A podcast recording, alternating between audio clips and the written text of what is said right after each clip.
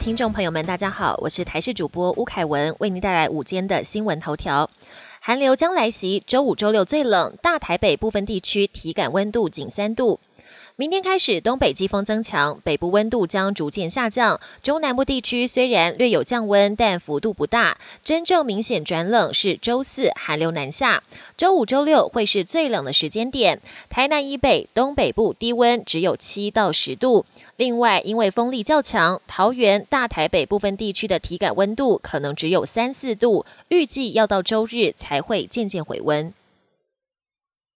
公车验票机导入行动支付，午夜者八路线。惊启示办，全台近一点六万公车客运车辆今年将陆续升级验票机，导入行动支付功能，让民众一只手机就可以轻松搭车。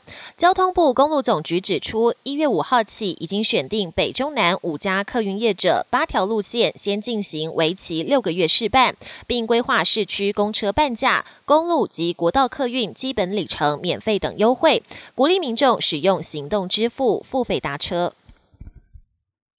南非变种病毒也会做定序，不论国家，CT 值少于二十七都会检验。中国新冠疫情又起，这波疫情有潜伏期长、传播速度快、情况复杂等特性。东北辽宁省沈阳有患者连续裁剪十一次才验出阳性，还出现一传二十七的毒王。另外，近几个月来，英国跟南非都发现新的变种病毒，导致染疫病例激增。英国媒体更报道，南非变种病毒来势汹。凶疫苗恐怕压不住。指挥中心表示，从元旦限制非国人来台资格，不管哪个国家有变种病毒，都会加强检疫。目前只要 CT 值少于二十七，就会去做基因定序，来比对是否为南非病毒株。国际焦点：中东紧张情势升温，伊朗大动作扣押南韩油轮；波斯湾紧张情势升温，伊朗革命卫队四号扣押了一艘南韩油轮。伊朗表示，这艘油轮违反环保规定，制造污染才会扣押。不过，船东强调他们并没有污染环境。南韩反海盗部队崔银号驱逐舰也前往当地支援，而美国海军第五舰队也密切关注事态发展。